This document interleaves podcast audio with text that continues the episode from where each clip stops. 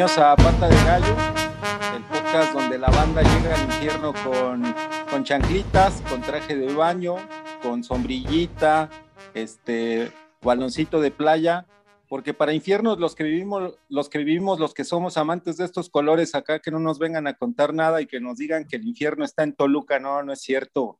Nosotros, nosotros ya hemos, hemos pasado dos, tres infiernos. ¿Cómo estás, mi, mi querido Gimli?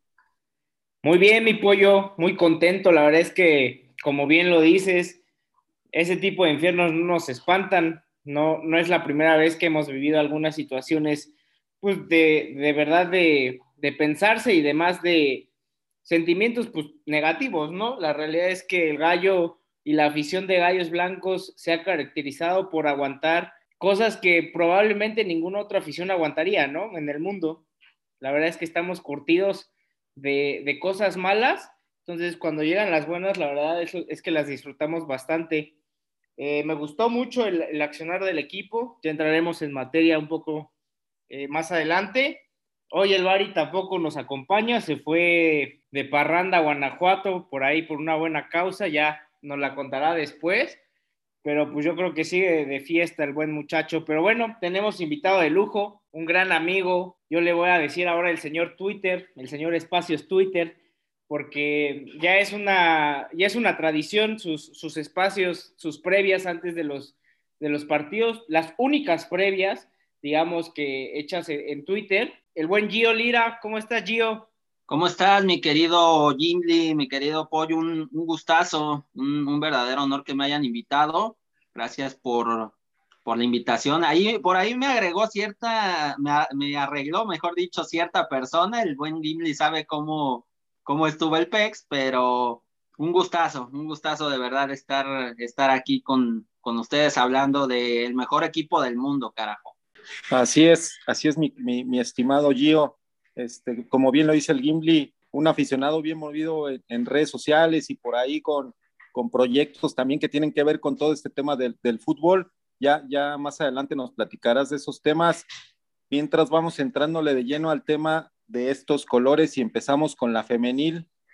¿Cómo vieron? La femenil perdieron 2-0, ya lo habíamos platicado en capítulos anteriores que, que, pensábamos que el calendario se nos iba a acomodar este, de una manera más cómoda. Por ahí al principio de, de la temporada el calendario nos presentó rivales muy, muy fuertes que sabemos que, que por ahí América, Tigres, Monterrey, son, son este, equipos que, que en esta liga femenil han demostrado y la han dominado en, los últimos, en las últimas temporadas y pues resultó que por ahí nos venimos con una derrota de, Aguascalientes. Gimli, ¿cómo, ¿cómo, viste el partido? Es, es impresionante de repente cómo a veces eh, los equipos en general, eh, sean femeniles o varoniles, demuestran una muy buena cara un, partido y al siguiente es totalmente lo opuesto, ¿no?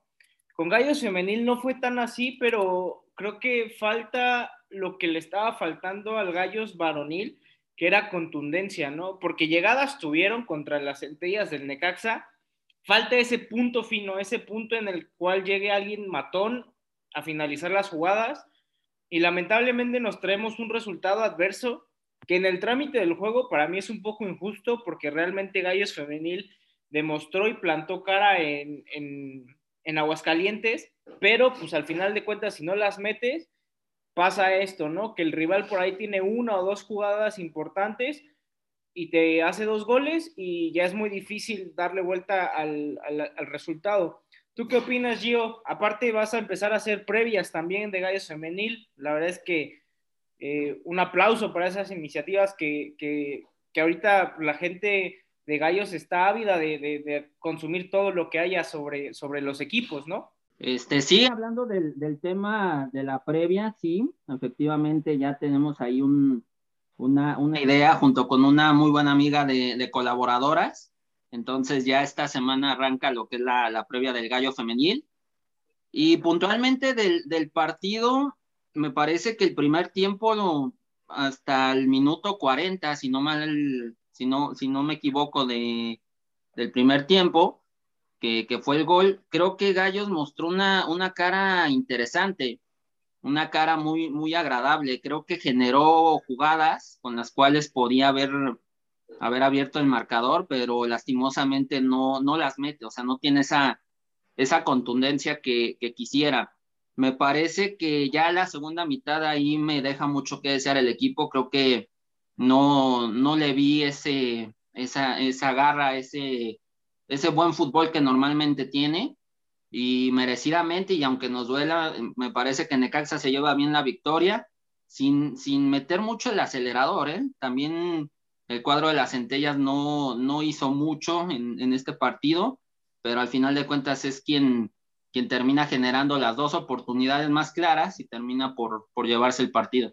Y, y como lo mencionábamos antes, también que, como bien lo, dijo Gimli, veíamos en, en, eh, en, Gallos Femenil un equipo que era como más constante en cuanto a las formas.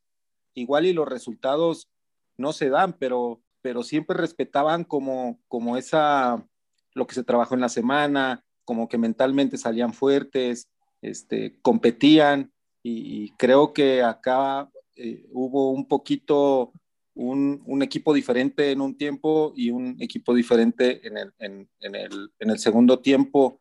Es importante que, que, por ahí Gallos Femenil empiece a sumar también, porque lo veníamos diciendo también, hablábamos de, del equipo varonil, de, estas inconsistencias y también decíamos, ¿cuándo vamos a tener a los dos equipos como que en, en un buen nivel y que estén parejitos por ahí compitiendo en la liga? y ojalá y que, que no nos pase eh, eso ahora con, con, con, la femenil, que nos, se nos empiece a caer un poco. La verdad es que Carla Rossi es una, es una persona impresionante en cuanto a cómo maneja el grupo. Estoy seguro que, que no está contenta con, con, lo que sucedió y que se le va a dar vuelta a esto, ¿no? Como, como debe de ser. Yo no sé si, si concuerden hasta, hasta cierto punto lo que vi el día de hoy, lo que me ha tocado ver contra San Luis, contra el cuadro de Puebla y hoy contra Necaxa puntualmente, creo que a Querétaro le falta una delantera, alguien que le pueda ayudar a, a, a este García, la número 10.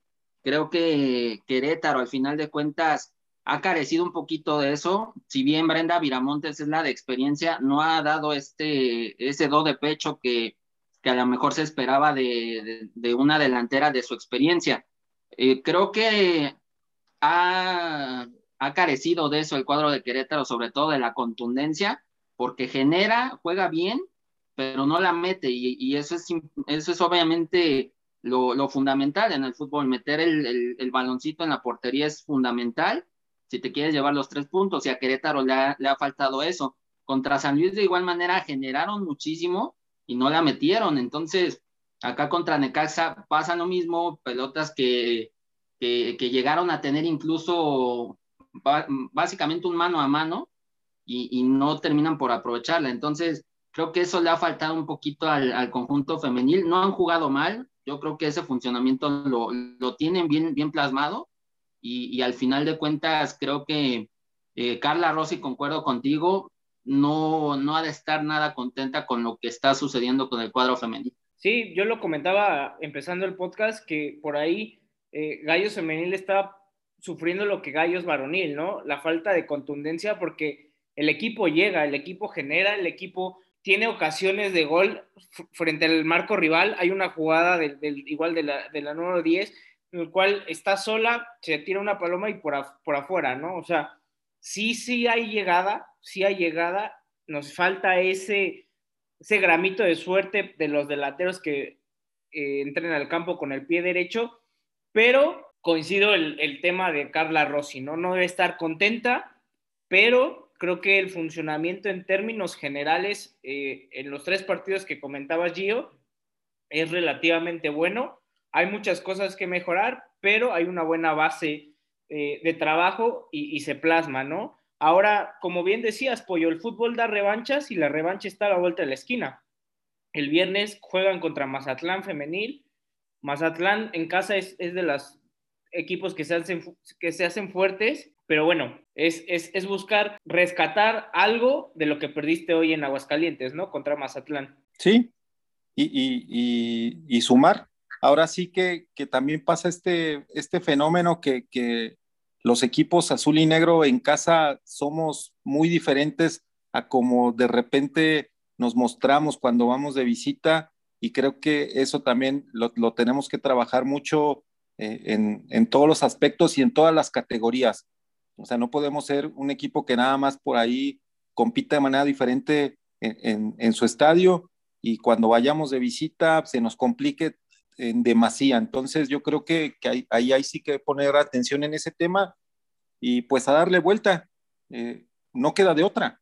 Sí, de, de, acuerdo. Y aparte, yo, yo creo que en este partido que viene el día, el día viernes contra Mazatlán, no, no, no suelo usar la palabra obligación porque creo que en el fútbol la obligación no, no, no existe o no, no se debe de poner esta palabra, pero sí creo que Querétaro sí o sí tiene que sacar los tres puntos. Va contra el último lugar de la femenil. Me parece que el cuadro de Mazatlán es uno de los conjuntos más endebles de la liga y, y, si Querétaro no aprovecha ese, ese bajón del cuadro cañonero, me parece que ya ahí ya, ya no, no se sabrá qué, qué puedan hacer. O sea, de verdad es una oportunidad inmejorable para recuperar, como bien dice el buen Gimli, eh, estos tres puntos perdidos en, en Aguascalientes. Le quedan todavía contando el partido de Mazatlán, todavía eh, cinco partidos más, seis partidos más con el de Mazatlán.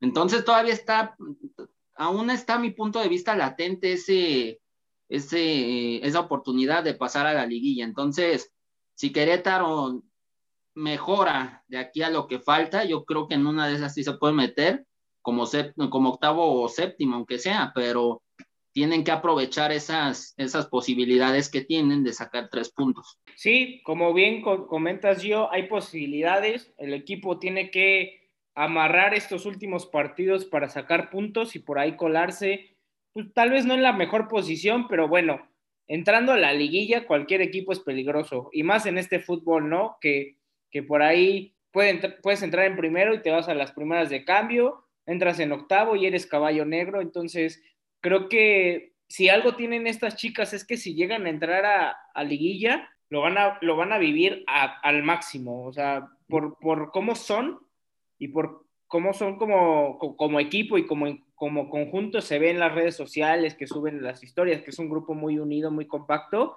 Aguas, ¿eh? Aguas con el Gallos Femenil, sí, por ahí se, se mete a la liguilla. Y de hecho, un, un, comentario ya, ya para terminar de mi parte. Eh, Gallos Femenil está a cuatro puntos del octavo lugar, o sea, no, no está tan lejano esa, esa posibilidad y a cinco del séptimo. Entonces, con, con, tres victorias prácticamente te estás metiendo a lugares de liguilla, entonces la posibilidad todavía la tienen latente, pero no deben de desaprovechar esas, esas este, opciones de, de, dejar tres puntos contra equipos, digamos, endebles, con todo respeto. Entonces, ahí, ahí es donde debe el cuadro de Carla Rossi aprovechar esas, esas opciones que, le da la, liga y que le dan los mismos equipos de, ser un, un tanto endebles. Sí, es, es, la forma en la que te puedes meter a la liguilla, ¿no? Hacerte fuerte en casa y por ahí buscar eh, resultados eh, de visita que te permitan, como tú dices, el número mágico es ganar tres, ¿no? Tienes eh, tres, tres, tres partidos ganados, prácticamente te estarías metiendo por ahí colando en octavo, séptimo, sexto, pudiera ser, dependiendo cómo se den los, los demás juegos pero bueno, al final de cuentas, Gallos Femenil, eh, pues no queda otra más que trabajar. Sonará como muy trillado, pero pues tiene que trabajar en los aspectos, no de la generación y volumen de juego, porque lo tienen, sino en la definición. Pero bueno, ya que estamos aquí con Gallos Femenil, eh, les pregunto su pronóstico, el invitado primero, Gio, contra Mazatlán. Eh, yo creo que gana Gallos, va a sufrir un poquito, pero yo creo que gana un 2 a 1. Ok. Pollo. Ah, yo me voy un, un 2-0. Sí, sí me gustaría que, que, por ahí empezaran a caer un poquito más de goles también para que las jugadoras empiecen también en, ese tema de agarrar confianza y, y, de ir encontrando el arco este, en mayor, este, con, con mayor este, facilidad, vaya, que, que entren las pelotitas y que sean de dos goles para arriba para que así empiecen a agarrar un poquito más de confianza. Voy un 2-0. Ok, eh, yo me quedo con un 1-0, igual siento que, que, se sufre, sobre todo por el tema climático en Mazatlán, que es muy diferente al, al, clima en Querétaro. Acá es seco, es un calor infernal, aunque bueno, con estas lluvias tipo Yumanji apocalípticas, ya uno nunca sabe, que por cierto, eh, pues a toda la banda, pues con mucho cuidado, eh, hay que apoyarnos unos a otros, no hay que tirar basura, porque eso también genera este tipo de, de desmadres acuíferos. Pero bueno, eh, si bien, ¿qué les parece empezar con el análisis del Gallos, del Toluca Gallos?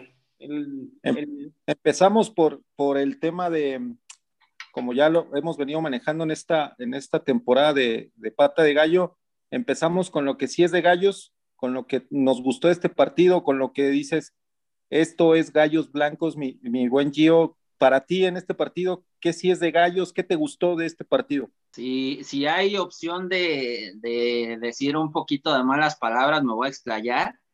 Me, me encantaron, me encantaron los señores huevos que pusieron los, los gallos blancos. O sea, de verdad, creo que si, si hay algo que le vino a inyectar Leo Ramos eh, al cuadro queretano y que yo lo he visto al menos contra Guadalajara, eh, contra Cruz Azul y ahora contra Toluca sobre todo, es esa garra. O sea, esa garra, ese partirse la madre contra quien sea, llámese Chivas, llámese Cruz Azul, llámese Toluca, llámese Necaxa, a Querétaro yo lo he visto que se ha estado rifando totalmente eh, los partidos y, me parece que ese es algo que, que, se recuperó con, con Leo Ramos.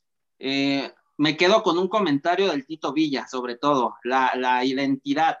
Querétaro lo sabemos perfectamente los que, los que hemos sido aficionados, o los que somos aficionados, mejor dicho, que los gallos sí no podrán tener títulos, sí no podrán este, tener una, una historia, a lo mejor no serán un, equipo de, de, llamarse la atención o de, de, jalar tanta gente como América, como Chivas, pero el equipo es de esos conjuntos que siempre, siempre, yo, yo al menos que recuerdo, siempre se han partido la madre, siempre han hecho incómoda la liga, siempre han incomodado a los grandes, siempre han, hecho partidos que, muchos se los, se los ovacionan en muchas ocasiones pese a perder.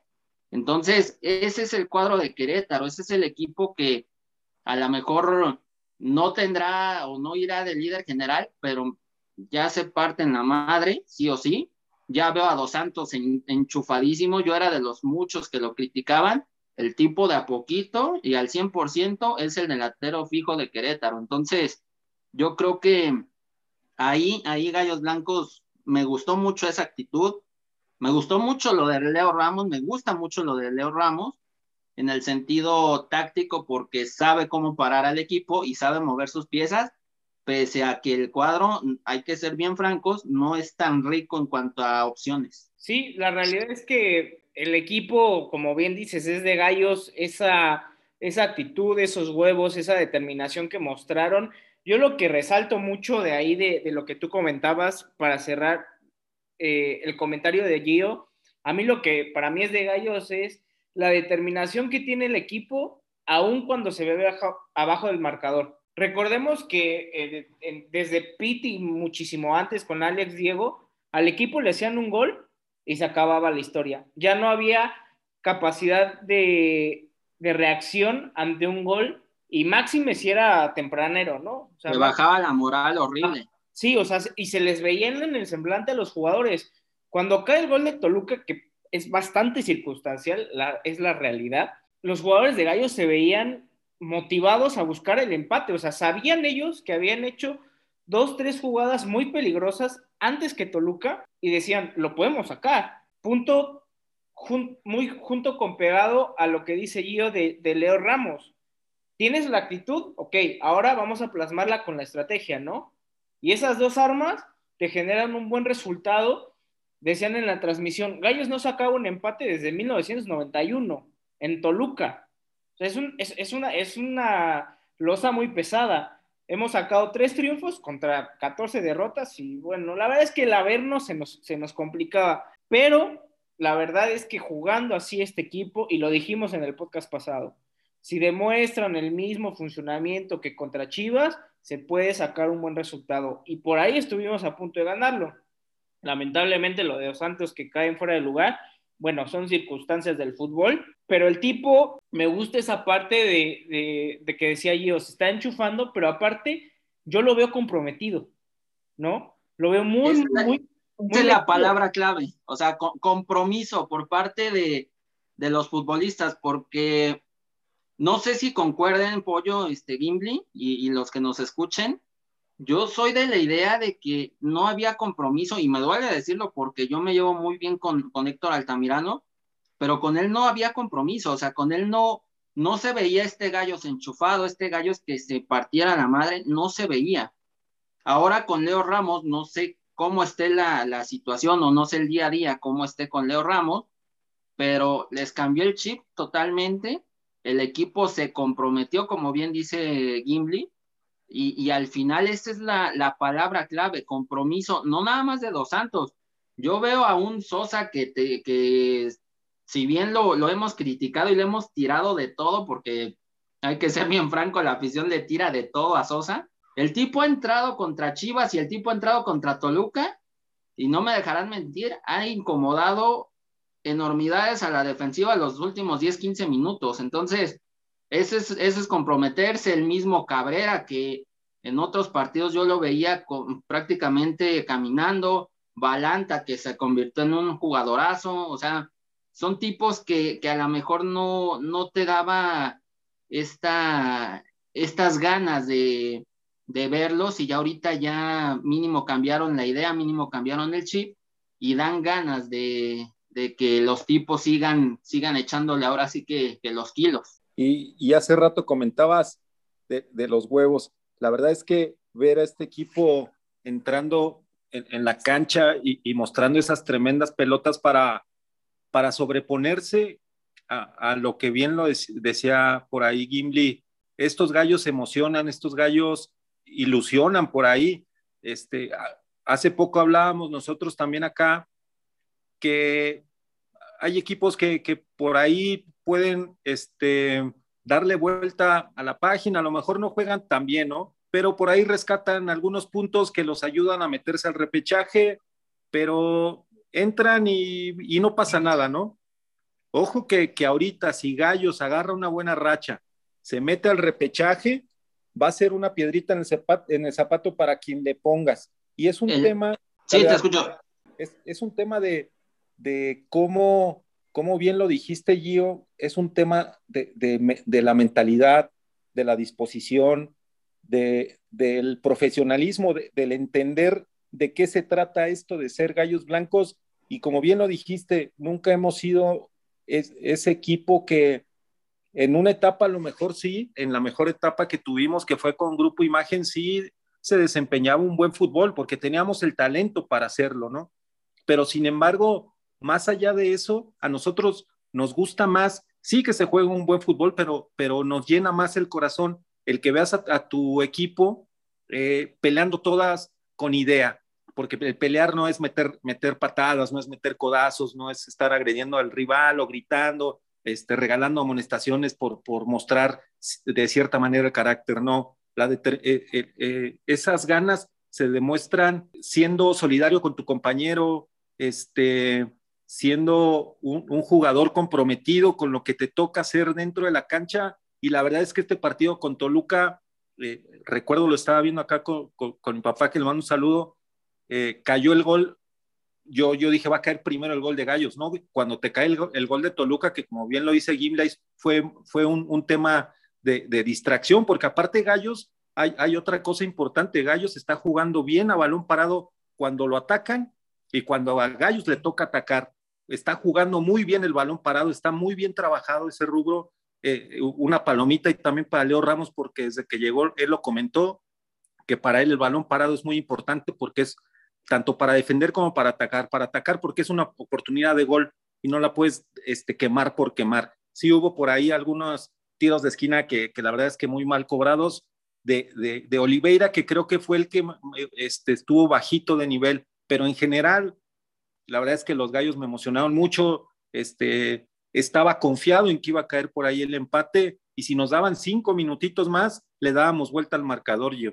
Sí, totalmente, totalmente. Yo creo que eh, ambos no me dejarán mentir, un, Querétaro, lo decía el buen Sergio Pérez, a quien también le mando un, un saludo, este Querétaro emociona, o sea, este Querétaro ya, ya te genera eh, un sentimiento de emoción, cosa que al principio de la temporada, hace uno o dos meses, no te generaba, o sea, y, y al final de cuentas, estos gallos son los que nosotros estamos acostumbrados a que den todo en la cancha y, que terminen sacando los partidos así, o sea, de, manera a lo mejor no dramática, pero que sí digas, ay cabrón, se, se partieron la madre a, todo lo que da. Eh, yo les doy un, un, punto aquí a, a tratar.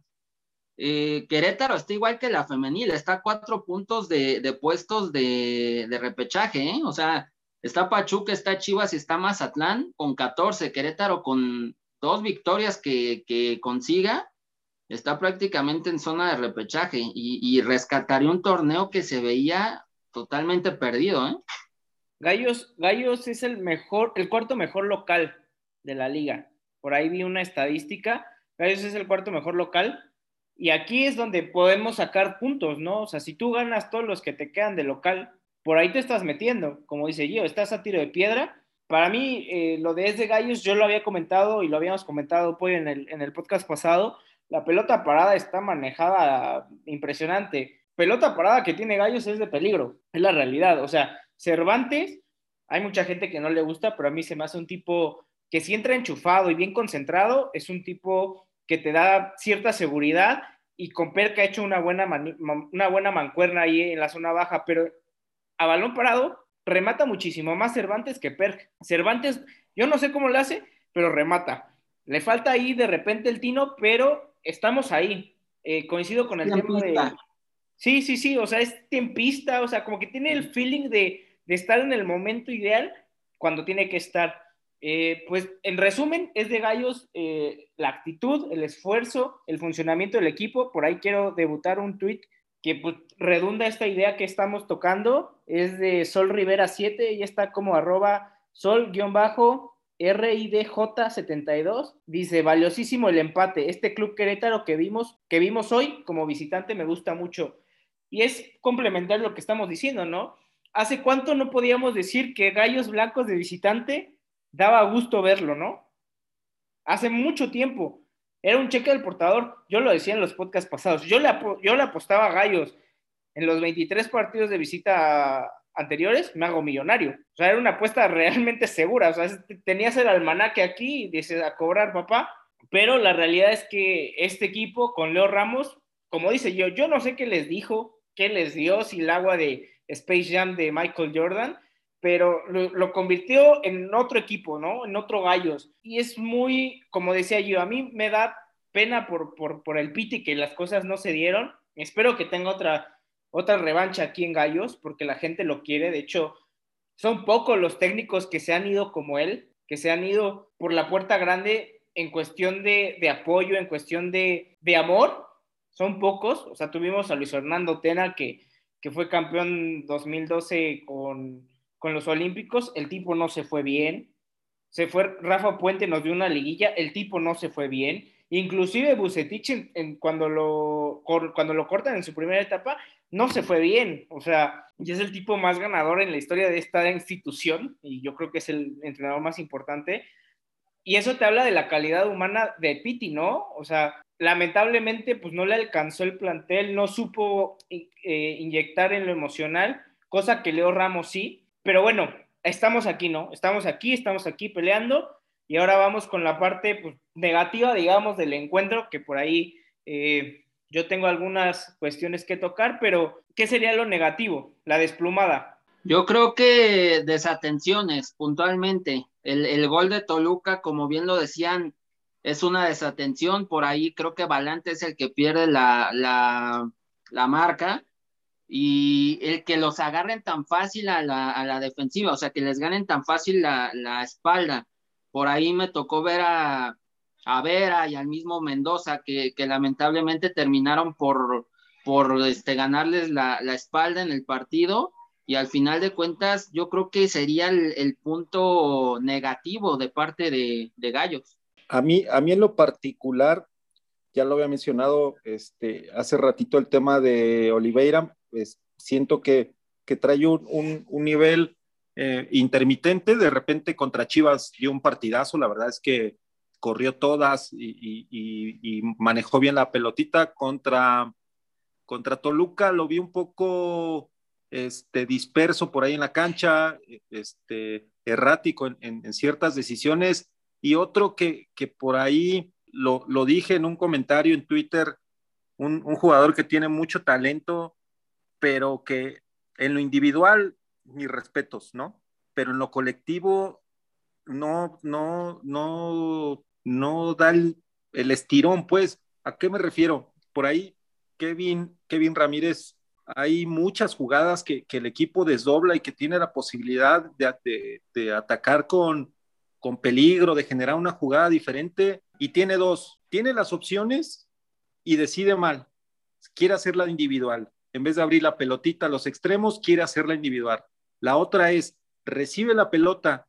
En vez de ir a, este, cuando tenemos este, eh, más jugadores al ataque y por ahí estamos desdoblados este, rápido, se puede generar un contragolpe importante y decide retener el balón y echarla atrás y empezar nuevamente la jugada cuando se podría generar una jugada de contragolpe y siento que está decidiendo mal. Eso no le quita la, la calidad que tiene, pero en lo colectivo lo necesitamos más enganchado en lo colectivo la jugada incluso del, del, gol, o bueno, del tiro de esquina que a la postre generó el gol de, de Toluca, si, si, fue tiro de esquina o fue falta, no, no recuerdo exactamente. Sí, fue tiro de esquina. Kevin Ramírez la termina perdiendo, o sea, la termina arriesgando un balón en la zona de la contención y el tipo, en vez de recuperarse o, o levantarse e ir a recuperar el balón, se queda reclamando. Esos son, y yo concuerdo totalmente con, con el pollo, esas son las, las, este, las cositas que tiene que cambiar Kevin Ramírez. A, mí se me hace un jugador diferente, lo mostró hace, hace un año, lo mostró la temporada anterior, y el tipo es uno de esos futbolistas diferentes si se lo, pretende, si se lo propone, mejor dicho. Si, si el tipo sale con, este, con estas cosas de que no se, no se asocia en lo colectivo, lamentablemente baja ese, ese nivel que, en muchas ocasiones mostró durante su primera etapa o, al menos el, año anterior. Entonces, yo, yo concuerdo, yo concuerdo con el buen pollo. Oye, Gio, ¿y no te pasa con, con Kevin que, es, que esas actitudes que estábamos mencionando hace rato, como aficionado, sí te gustan las jugadas vistosas y que por ahí un jugador se aviente las, las jugadas que por ahí las llamadas por las que mueres, pero creo que como aficionado de gallos blancos buscas otro tipo de cosas, ¿no? Buscas un jugador que, que, que, no necesariamente ocupe el lujo para lucir. Nosotros como aficionados creo que le damos como más peso a otro tipo de cosas, ¿no? Yo creo que cuando trascienden o cuando ese, ese tipo de jugadas son, son este, trascendentales, válgame la expresión, eh, yo creo que ahí te, te sirven, obviamente. Es, es, vistoso, es bonito y es parte del fútbol, obviamente. Me parece que, que, eso no va a cambiar, pero me parece que Kevin ahí creo que, que, abusa, abusa un poquito de ello. Tiene calidad, eso es indudable. Es un tipo que, que ha mostrado su calidad, que no por nada lo, lo han querido o lo han pretendido otros clubes, pero me parece que en muchas ocasiones abusa de ello, abusa de esa calidad y, precisamente por, por eso, por no, no asociarse, termina por, por equivocarse o por decidir mal. Entonces, me parece que ahí en el día a día, yo creo que en una de esas Leo Ramos o, sus mismos compañeros, por ahí pudiesen, pudiesen corregirlo en ese, en ese sentido. Y yo creo que si corrige eso, yo creo que va a ser mejor jugador. O sea, al final de cuentas, eh, uno siempre tiene que aprender de sus errores y, creo que mientras Kevin tenga esa, esa apertura para aprender de sus errores, me parece que puede ser un futbolista más completo, porque calidad la tiene indudablemente, velocidad yo creo que es, es, es este, innegable que, que también la, ostenta, y al final, si, si sigue de esa manera, yo creo que, que puede aprender mejores cosas y llegar a ser más completo. Oye, y ahorita que hablabas del tema de la autocrítica, eso, eso se lo respeto y se lo aplaudo al buen Kevin. Por ahí un, un, gallo blanco ahí, no me acuerdo si, si su arroba es Julio algo. Él subió un tweet que por ahí este, hacía alusión a Kevin Ramírez en, estas, eh, en esto que estamos platicando y decía que pues por ahí igual estaría bueno que, comiera este, banquita en, algún partido o algo así, pues él también dando su punto de vista, ¿no? Y por ahí Kevin sí le contestó y hubo ahí como dos, tres comentarios en este, que Kevin este, mencionaba ese tema de la, de la autocrítica, este, que, que si el, el, técnico por ahí decidía que, que, comiera banca, pues, pues ni hablar, que así fuera. Y, y hubo esta interacción que, que, que, no todos los equipos la, la, tienen, es más, muy pocos la tienen, hablando desde Solares, hablando desde algunos jugadores que ahí interactúan con, con la afición. Me parece positivo siempre y cuando este, se ponga la barrera del respeto, ¿no? Ya cuando cruzamos esa línea, ahí yo creo que, que nosotros mismos nos vamos a meter el, el, el harakiri porque al rato este, pues nadie nos va a contestar y, y, y, vamos a querer información, vamos a querer estar más cercanos al club y pues este, si empezamos con esa, esa onda de, de, aventar mala leche y ese tipo de cosas, pues nos va a salir contraproducente. La dinámica positiva siempre bienvenida y qué bueno que Kevin este, lo tomó a bien y contestó bien, con, con, respeto también el aficionado, con todo el respeto del mundo. Fue una interacción muy, muy positiva y, y me gustó, me gustó eso. Sí. Siempre eh, y cuando no se enganche, no sé si, si opinas lo mismo, Gimli. Sí, o sea, creo que como dice Pollo, o sea, mientras hay una barrera de respeto, porque no por estar del lado de una computadora o de un teléfono te da derecho a insultar a alguien que está haciendo algo que a tu juicio esté mal, ¿no? O sea, siempre las formas importan, es parecido a, lo del, a, los, a los juegos, ¿no? Las formas importan, importa la forma en cómo expresas una opinión y, del mismo lado, o sea, del otro lado igual, ¿no? O sea, cómo expresa eh, Kevin su sentir. Yo nada más para cerrar el punto de, de la desplumada de, de, este, de Kevin, por ahí Rusito, que también no me gustó mucho el, juego, yo lo vi como muy sofocado a, Rusito. Obviamente no es lo mismo jugar en Querétaro que en la altura de, Toluca. Por ahí lo vi como que le faltaba el aire, ¿no? Hasta el mismo Washi por ahí como que andaba ahí medio mareado. Pero lo de Kevin, co como dices tú, yo, es una autocrítica para hacerlo mejor jugador, para cuando siga en Gallos, no lo sabemos, o se vaya a otro equipo, allá, allá le vaya bien, ¿no? O sea, vamos a ser honestos, no es la misma presión mediática de medios estar en Gallos Blancos que estar en Pachuca, estar en Toluca, que estar en América, que estar en Monterrey, que estar en Tigres.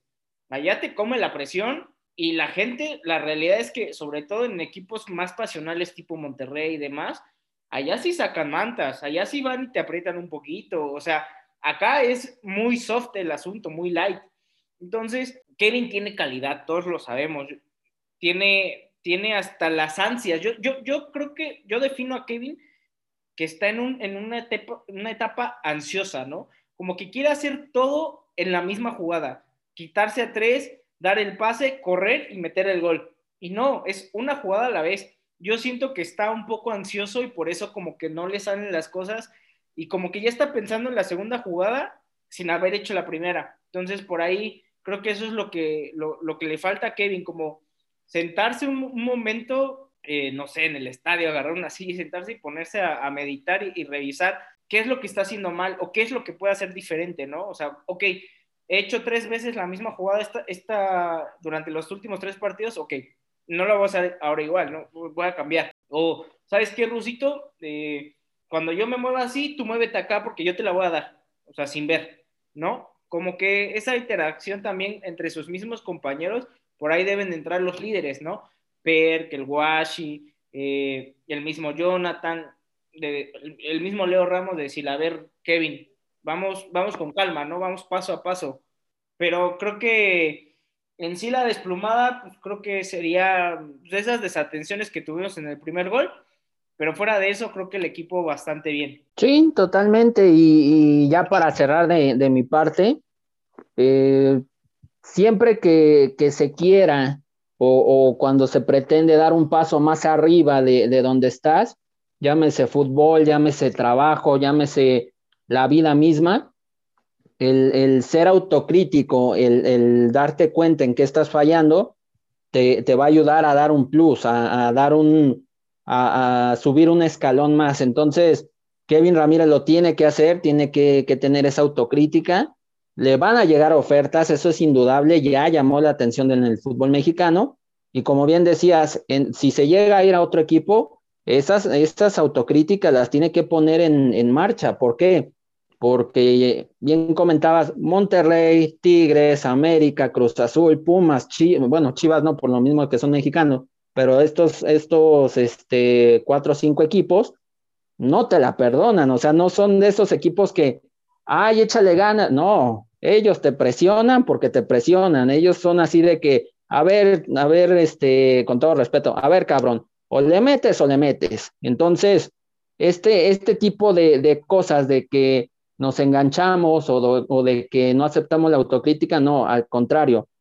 Él tiene que ser más cauto, más pensante, aceptar esa, esas críticas constructivas, porque también hay de todo tipo en, en, Twitter, y nos ha tocado a los tres. Ese tipo de críticas yo creo que las tiene que tomar para bien y para mejorar. Entonces yo creo que calidad, insisto, la tiene y me parece que si sigue en, si, si tiene ese, nivel de pensamiento amplio, me parece que puede mejorar para, para mucho más de lo que ha mostrado en Querétaro y emigrar a un equipo de, mayor, este, de mayor envergadura. Entonces nos quedamos por ahí la, la desplumada, este, el tema de la desatención, que, que, por ahí si nos enganchamos bien los 90 minutos, vamos a ser un equipo más complicado todavía del que hemos sido en estos últimos dos partidos. Y la otra es el, eh, la otra desplumada sería también por ahí el, pretender hacer una jugadita de más, ¿no? Hay que ser más prácticos y vamos a tener muchos mucho mejores resultados. Ahora, ¿qué les, qué les parece si, pasamos al tema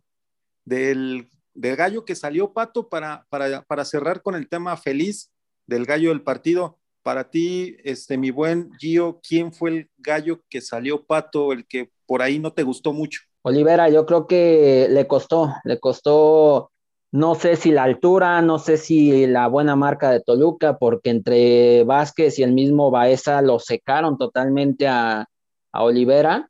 Me parece que le costó mucho el, el, partido, mucho trabajo. Y por ahí un poquito Kevin, me parece, creo que también, eh, si bien disputó casi los 90 minutos, creo que ese, eso que ya habíamos comentado previamente, creo que eso pudiera mejorar pero sobre todo Olivera, creo que puede dar más, eh, le costó mucho la altura y le costó muchísimo el partido, creo que de los partidos más discretos a mi punto de vista.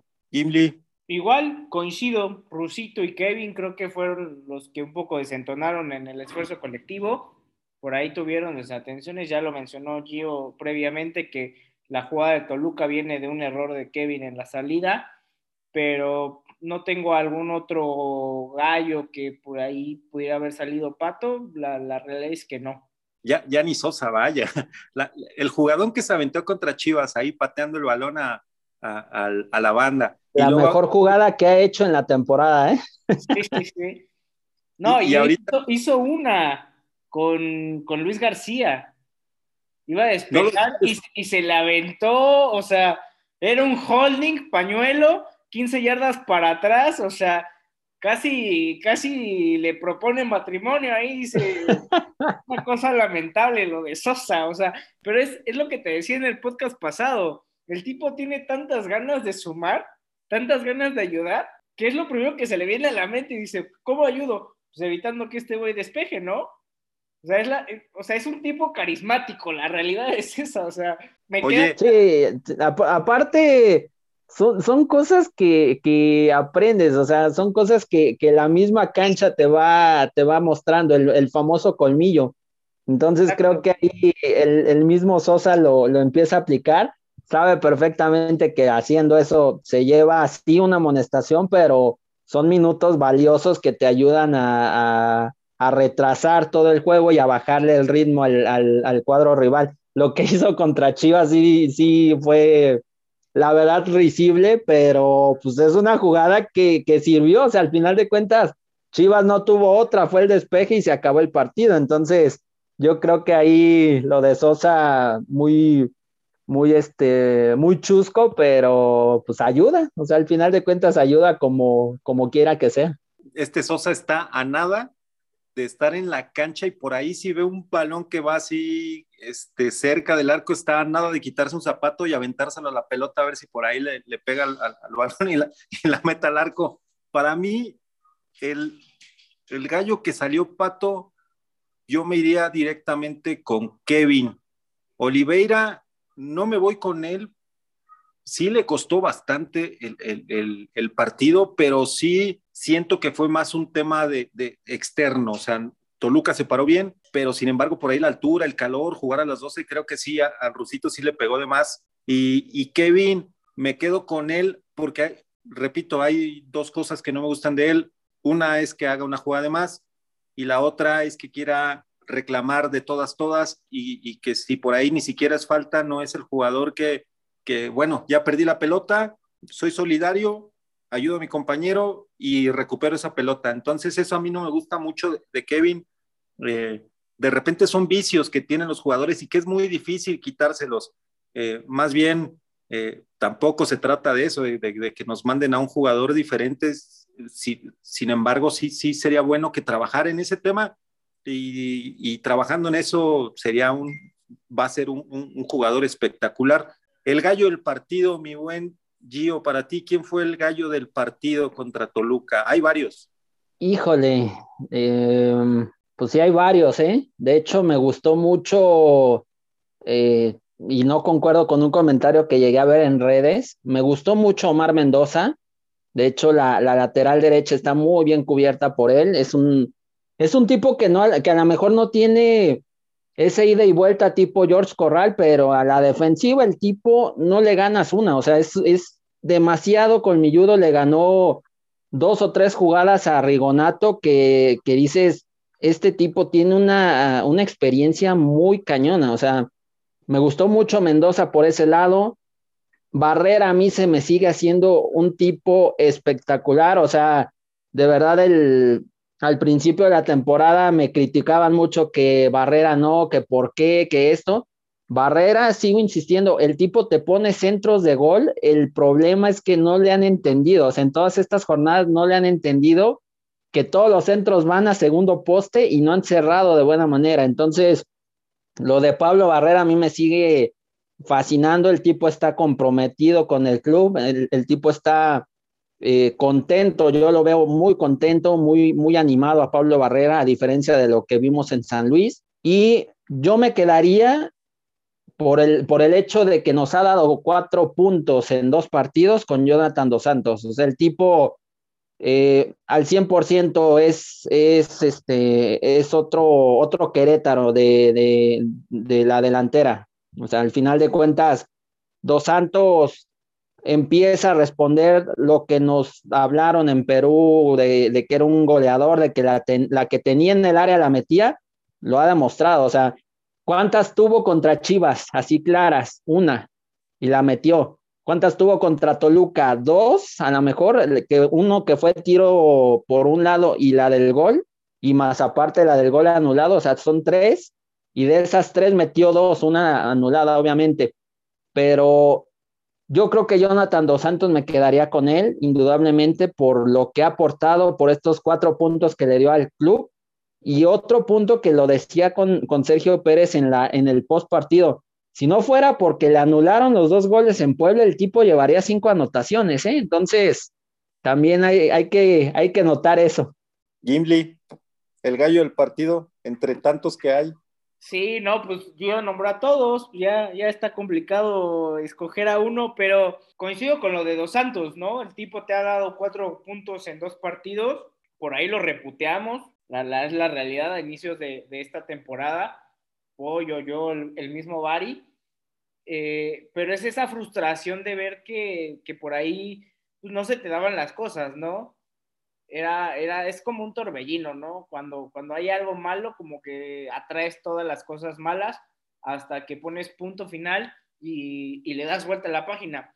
Creo que Dos Santos, a mí me gustó mucho el festejo que va con la gente de Gallos, digo, qué bueno que el gol cayó en esa portería, pero aparte el tipo agarra el escudo y, lo besa y, y, dice, pues estoy comprometido con ustedes, ¿no? Esa es a mí la señal que, me dio, por lo cual Barrera tipo crack, o sea, le pega de tres dedos, que mandó dos centros iguales que, estuvo a nada de cobrar. Eh, Vera me gustó, Omar Mendoza igual, se me hacen, no, es, es, como dice Gio, no se me hace el lateral derecho que dice va a línea de fondo y tiene un fuelle y de regreso, pero el tipo tiene un colmillo aparte de esos defensas que te desesperan, sea, que te, te, aquí en la nuca, te están diciendo cosas y el delantero se saca. Me gustó, Per Cervantes bien, Balanta muy callado, pero técnicamente lo hizo regular. Yo me quedo con Dos Santos como gallo del partido, la, es la realidad, pero quiero hacer un apunte. El pase de gol en el, en el gol de Gallos fue de Aribetziel Hernández. O sea, Aribetziel Hernández es un lateral y mandó un centro como si el tipo fuera, no sé, Ryan Giggs. O sea, tenía la, o sea, él sabía que no iba a poder, o sea, no intentó bajarla, no intentó rematar al arco, o sea, haciendo defensa, ¿no? Vamos a, vamos a ponerlo en contexto. El tipo recibe el, el pase y luego, luego observó y dijo, la única forma que haya para que hagamos daño es yo recentrarla, pero recentrarla con una idea de un pase frontal, ¿no? A segundo par, a segundo poste y que alguien llegue a cerrar la pinza. Y es lo que pasó. A mí, la verdad es que me sorprendió lo de, lo de Betziel, porque aparte es de esos jugadores que, que son callados, que son muy discretos, pero son regulares, ¿no? Siempre juegan 7, 8 puntos por ahí. Y son de esos, todos esos soldados que necesita cada equipo, ¿no? Esos, esos jugadores callados, que, que, te dan siempre el mismo esfuerzo, la misma dinámica, pero el, jugador del, del, partido definitivamente Jonathan. Yo, yo me quedo con Barrera, con Barrera, inclusive en el, mismo partido, este, yo le gritaba al televisor y le gritaba, ¿cuántas más quieren? O sea, Barrera fácil te puso tres, cuatro bolas de, de, de gol, que, que, si, que si bien falta esa conexión, en cuanto Dos Santos y Barrera se empiecen a asociar de manera más importante, estamos hablando de que pueden hacer una muy buena dupla en el ataque. O sea, la verdad es que para mí Barrera fue un, jugador que sumó mucho en, cuanto al desarrollo del partido, un jugador que no dejó de preocupar al rival en ningún momento. Este, por ahí se aventó tres gambetas, desbordaba, mandaba centros de, tres dedos, este, se iba a línea de fondo. Eh, bien, bien Barrera. La verdad es que yo me quedo con él por lo que sumó en lo general. Otro apunte importante, como, como bien lo comenta el buen Gimli ahorita que, que menciona Betziel, qué importante que la gente que entra de recambio no desentone, ¿no? Eh, al final del partido, eso también lo, lo, comenté, dije, qué parejito equipo, o sea, está bien trabajado, ya lo dijimos también en el, en el podcast pasado, en lo físico, este, este, este equipo está entero. O sea, este equipo te aguanta dos, dos partidos y a las 12 del día. Bueno, menos el Rusito, Rusito por ahí se me muere, pero todos los demás están enteros, están parejitos.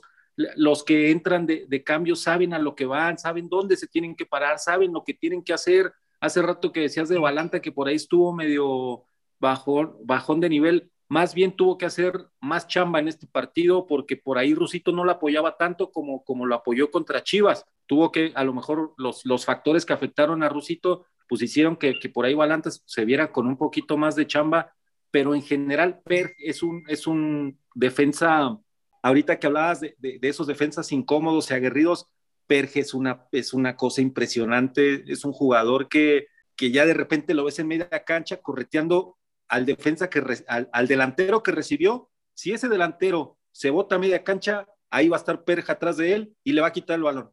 Entonces yo me quedo con, con Pablito Barrera por lo que aportó en lo colectivo y porque por ahí, este, si hubiéramos tenido un poquito más de, colmillo en, la delantera, más timing en ese tema, hubieran caído dos, tres goles. Entonces ahí me quedo con Pablito Barrera. Y qué importante también, Gio, el encontrar un centro delantero que realmente lo sea, que realmente entienda la posición, que realmente domine la posición, vaya, porque por ahí te pueden decir, no, es que este es delantero, este también, pero por ejemplo, Sosa es un jugador que va todas y que corre y que va y viene, pero no le pidas que meta un gol al arco porque pues por ahí se le complica bastante. Le cuesta.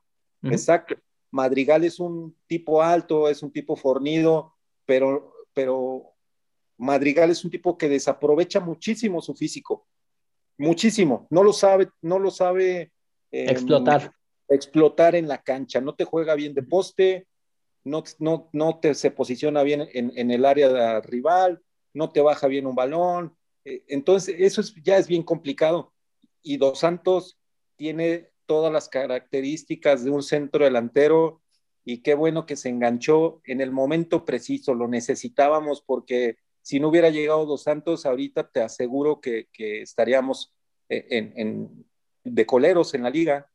Aparte, Dos Santos es uno de esos futbolistas que eh, ya lo mostró, o sea, es un, es un matón, pero el tipo te sabe votar hacia, hacia la parte de arriba, o sea, es un, es un futbolista que le ha costado un poquito, pero al final de cuentas ya, ya, ya empieza a adaptarse para, para beneplácito de la afición de Gallos y para el club, obviamente. Creo que es un, es un tipo que le va a venir bien, que le urgía, le urgía estar al, al 100%, no nada más a él, al equipo, o sea, se notaba urgencia en, un centro delantero, como bien mencionabas, y, y, el hecho de que ya Dos Santos esté al 100%, de que esté metiendo goles, le va a caer como, como anillo al dedo en cuanto a lo anímico y sobre todo al equipo le va a venir bastante bien porque van a, van a tener ya un referente, van a decir, ah, se la doy a él y ya que él se arregle, porque además el tipo se sabe eh, fabricar sus oportunidades, o sea, Vimos en, el gol que le anularon cómo le gana el frente al, defensor de Toluca y le termina, se termina por hacer la, jugada del solo. Entonces, ese es otro punto a favor del uruguayo y ojalá, ojalá de verdad siga en esa sintonía y sobre todo, ojalá lo, lo, convenzan porque por ahí se decía que, ya quería entre volver a Perú, que ya no estaba bien aquí, o sea, según medios peruanos, pero ojalá, ojalá lo, puedan convencer de que se siga quedando mucho tiempo aquí en Querétaro. Yo creo que para, para él, para su carrera, para, para todo en general, le conviene mucho quedarse en el fútbol mexicano.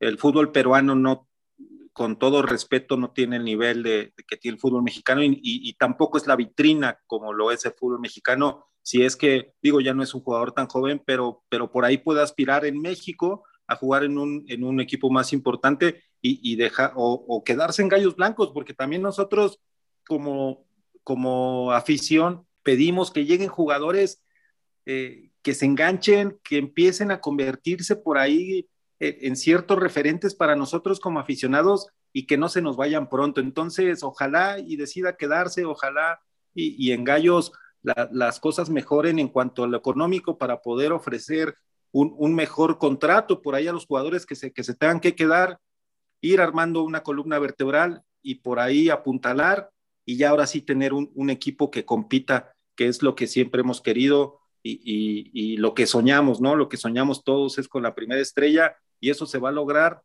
precisamente con, con, la continuidad, con el respetar procesos, con encontrar un técnico y unos jugadores que sean la base de tu proyecto y creo que en ese sentido vamos por buen camino y, pues ojalá, ojalá y se nos dé. Eh, Gio, muchas gracias por acompañarnos en este capítulo. Antes de, antes de irnos y antes de irnos despidiendo y antes de que nos digas por ahí tus redes sociales y, y qué tienes pensado en futuro con este, este tema de, las previas, en dónde andas este, por ahí trabajando y, que nos des tus redes sociales, dame chance de debutar algunos tweets que tenía yo por acá de la banda, ya sabes que aquí. Venga, venga, a debutarlos. Igual voy a falta rápido el bote pronto, Pollo. Por ahí Ah, es cierto. Ahorita nos aventamos el bote pronto con el buen Gio. Entonces déjame debutar. Y los pronósticos. Y los pronósticos. Ah, arroba Fabito de. Ay, es que ponen unos arrobas que, que, de verdad te, me quiero matar. ¿eh? Bueno, es Fabito. Vamos a dejarlo con Fabito él pone, me alegra ver que Jonathan Dos Santos se esté encontrando con su mejor versión. Gallos necesitaba un delantero así.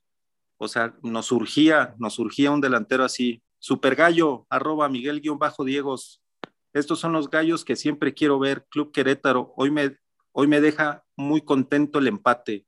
Felicidades, equipo. Una pregunta, esta igual, este es un tuit que, que, más bien es una pregunta y, y, quiero que el buen Gio nos la responda de Marcos Arellano, arroba Marcos Arellano. ¿Cuántos partidos se necesitan de visita para que gane el gallo? ¿Cuántos, Gio? ¿Cuántos nos faltan para ganar de visita? Uy, buena pregunta, ¿eh? Aparte, yo creo que se vienen visitas complicadas. Yo, yo a Juárez no lo veo como un flan, ¿eh? Juárez ahorita agarró también una racha muy positiva con el Tuca Ferretti, ya juega bastante bien este conjunto norteño, pero Quedan tres visitas, yo veo complicadas, y si en una de esas se pudiese romper la racha, yo creo que pudiera ser en Mazatlán, por la volatilidad que tiene el cuadro, el cuadro sinaloense. Me parece que, me parece que por ahí. Es Juárez, dos de local, que es Tijuana y Monterrey, y va de visita el 22 de octubre a Mazatlán. Yo sí le veo pegándole un susto a Bravos, ¿eh? yo sí veo que Gallos pegándole un susto por allá bravos. Sí, igual. Eh, creo que pues, al menos un empate sí se puede traer. Igual coincido con Gio, el, más accesible sería Mazatlán por ahí, eh, que, pudiéramos que pudiéramos robarle los tres puntos. Igual yo voy a debutar un, último tweet, es eh, entre gallos, arroba guion bajo entre gallos. Este tipo de juegos y actitud mostrada son los que reconectan a Club Querétaro con su afición. Y pues sí, o sea, con esto, digamos, eh, cerramos el tema de, del partido contra Toluca. Qué bonito es cuando, cuando un equipo te representa como afición, ¿no? Cuando un equipo se muere en la cancha, cuando un equipo pelea cada pelota, y pues genera este, este tipo de podcast, ¿no? Alegres, donde pues realmente hay pocas cosas negativas que, que resaltar. Pero bueno, eh, antes de pasar con los pronósticos, vamos con el bote pronto, con el buen Gio. Eh, ya te sabes, entonces eh, empiezo. Estadio Corregidora. Mi segunda casa. El mejor gol que te tocó, que te ha tocado ver de Gallos Blancos. Uy, buena pregunta.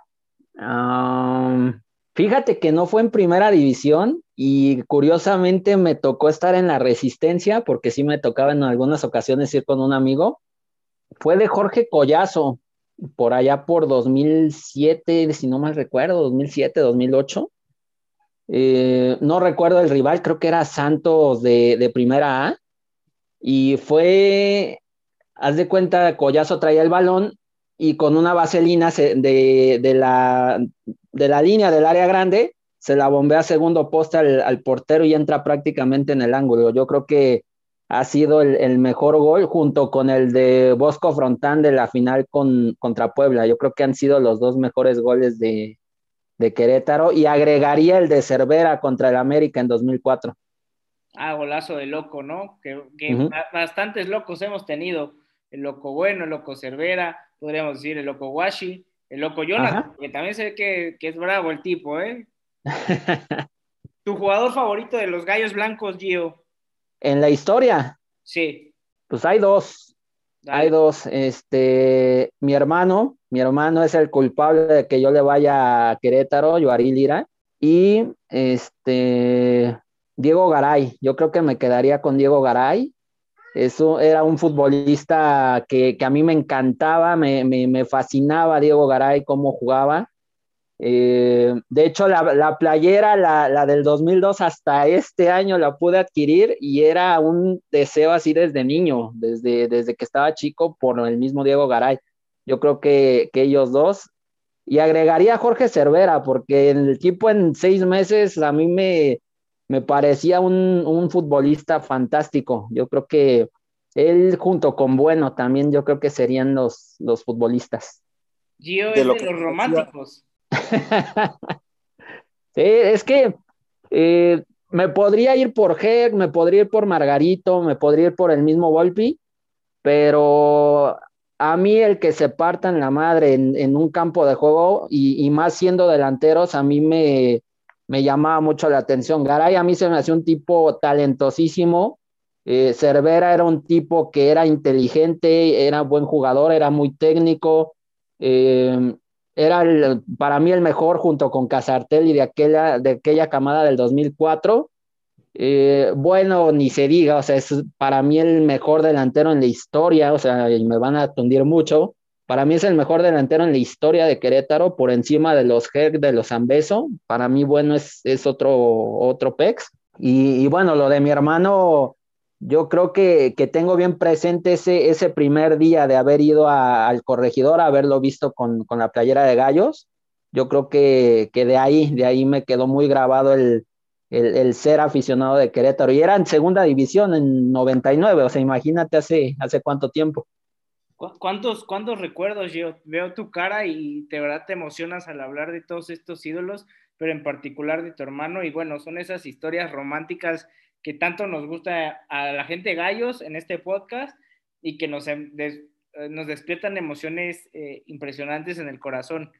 Ahora bien, si Gallos es campeón, ¿qué estarías dispuesto a hacer? Uy, si, si Gallos es campeón, eh, yo creo que me iría de esta vida feliz. Yo creo que es el, el, el anhelo máximo que, que, tengo, o sea, de, de, de ver a Gallos.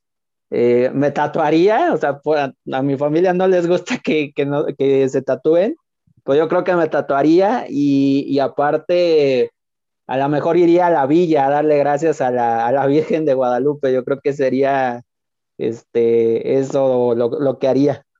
Un romántico empedernido de este podcast. Armamos, armamos la, la, peregrinación que salga de aquí de, de Conín y de aquí nos vamos, este, todos que salga del estadio y nos, y nos vamos ah, allá claro. a la villa, ¿eh?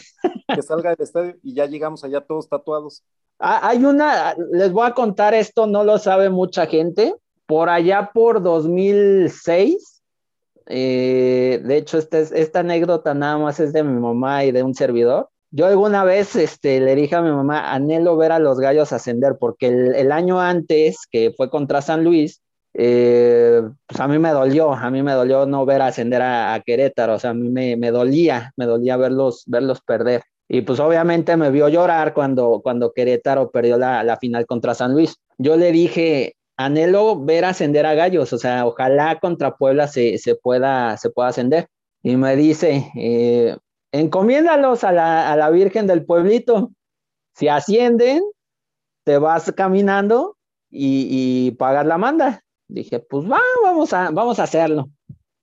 Lo, los encomendé y dije, pues soy aficionado de los gallos, o sea, ojalá, ojalá los ayudes para que asciendan. Y madres, que sí, que sí terminan ascendiendo.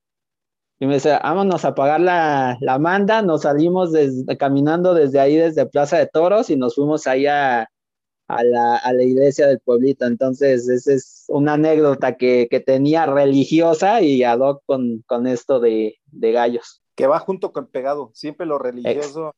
siempre estamos con esos temas haciendo alusión a expresiones de, de, de, religiosos y que tienen que ver con el fútbol. Es como va junto con pegado, vaya. Sí, eso sí. Bien, Gio, pues la última pregunta es la, la de cajón, la romántica. Eh, ¿Qué significa Gallos Blancos en tu vida? El equipo de mis amores. Yo creo que a, grandes rasgos es, es, así. Amigos de ahí de, de Soccer Adictos, de hecho me, me, preguntaban, incluso cuando me tocó irme a, a, vivir un tiempecito a Guadalajara y también me preguntaban que, que, por qué le iba a Querétaro y pues así una, una respuesta, y yo creo que a ustedes también les pasa, una respuesta así como fija, pues no, no, no hay. Entonces, eh, en pocas palabras, yo creo que es el, el equipo de mis amores y, el equipo al que toda la vida le voy a ir. Esté bien, esté mal, esté en primera o no, le voy a ir a, a Gallos y, y, ojalá, ojalá la vida me dé la, la, oportunidad de ver los campeones en primera. Ojalá que a todos se nos cumpla ese sueño porque nada sería más, más bonito que ver a Gallos Blancos campeón. Pues igual el bote pronto como, como todo un crack, como, como arma las previas, respondiste aquí el, el bote pronto. Pues para cerrar el podcast, ¿qué les parece si damos los pronósticos para este juego del viernes contra Juárez? Empiezas tú, Gio. Eh, Dios quiera, gane Gallos, 2-1. Goles de. Eh, uno de Dos Santos y lo van a sorprender, uno de Sosa. Perfecto. Vaya que sí sería sorpresa, ¿eh? Pollo. Yo voy a un partido de 1-0. 1-0 con gol de Kevin Ramírez para que para callarme la boca, papá. Perfecto.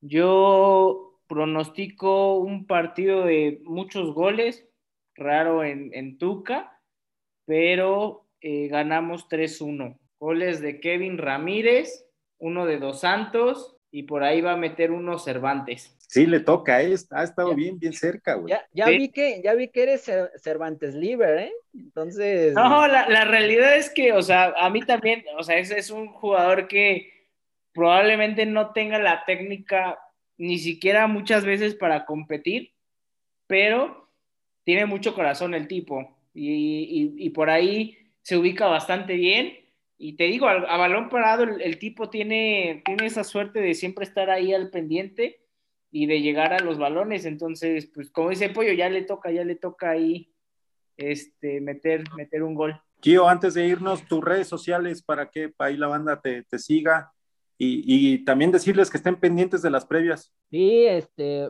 primero respondiendo las redes en arroba Lira10 en Twitter, ahí, ahí estamos este, respondiendo tweets, este, mentadas, todo tipo de, comentarios, ahí, estamos. Eh, en Instagram, arroba gio-lira10, ahí también estamos. Eh, estaba en privado, pero si quieren seguirme, yo ahí los acepto, los voy aceptando, entonces no, no tengo ningún inconveniente.